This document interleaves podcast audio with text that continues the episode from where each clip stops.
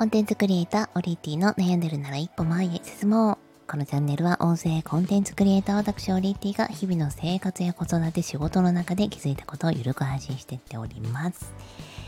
さて今日は子育て雑談。まあ、今日はとある方とお食事をしたんですけど、ランチにね、行って。えー、まあ、その方も子育てをされていて、中学生と小学生かな。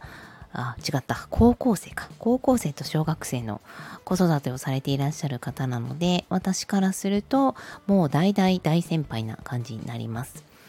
えー、息子たちは小学校2年生と年長、まあ、来年は2人とも小学生に上がる、私、オリエティ家なんですが、今日はその方とお話ししていた中で、まあ、改めて分かっちゃいるけどぐさっときた言葉これがですねまあ、それぞれ2人の子供が、えー、まあ、年が近いんですうちね。2歳差で。しかも男の子で、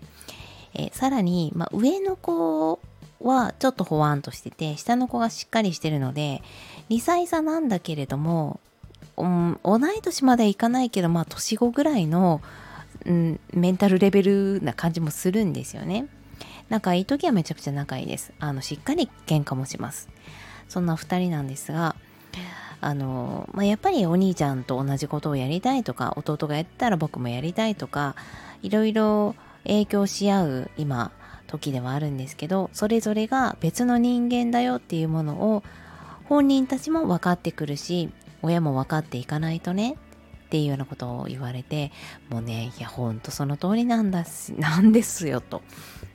思いました。まあ今悩んでるのは習い事についてで上の子の興味のある習い事と下の子の興味のある習い事がはっきり分かれてきている感じがします。まだ感じがしますというのは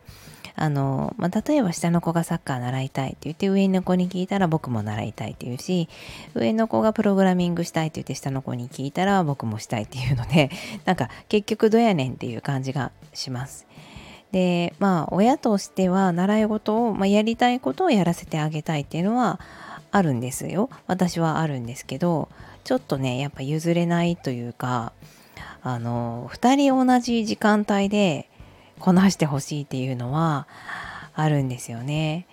あのめちゃくちゃ難しいと思ってますけど小学生と幼稚園なのでねそれぞれこうもうむしろ小学校と幼稚園でスパーンとかクラスが違っていて幼稚園のクラスが終わった50分後に小学生クラスが始まるっていうところがどの習い事でも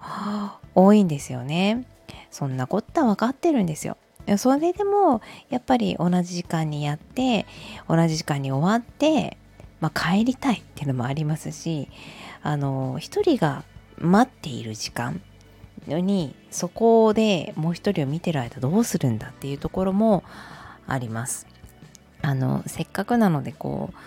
待ってる時間も何か効率の良いそして彼らにとって効果的な何かができたらいいなとも思うんですけど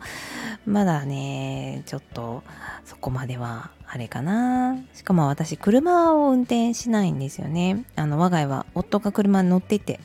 しまうのでそうすると移動とか待機時間どこで過ごすかっていうところも習い事によっては考えないといけないことになってきます。っていうふうにねぐるぐるしていると子供の成長もあっという間に過ぎていってしまうのであの、まあこの半年ですね2人がもともと体操を習っていたんですが先生の都合でその教室がなくなってしまったそれがちょうど5月です、えー、5月からは今はピアノとスイミングだけですね。でもちろんその2つとあと公園とかでお友達と遊ぶのでも全然楽しそうなんですがもうちょっとあの刺激が欲しいなという感じが本人たちもしてきてる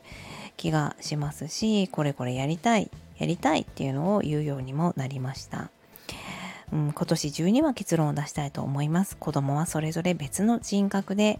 影響し合っていたとしても別の人格だとそれぞれ子供も気づくし親も気づくんだよ。ぐさっと刺さりました。今日はそんなお話でした。それではまた。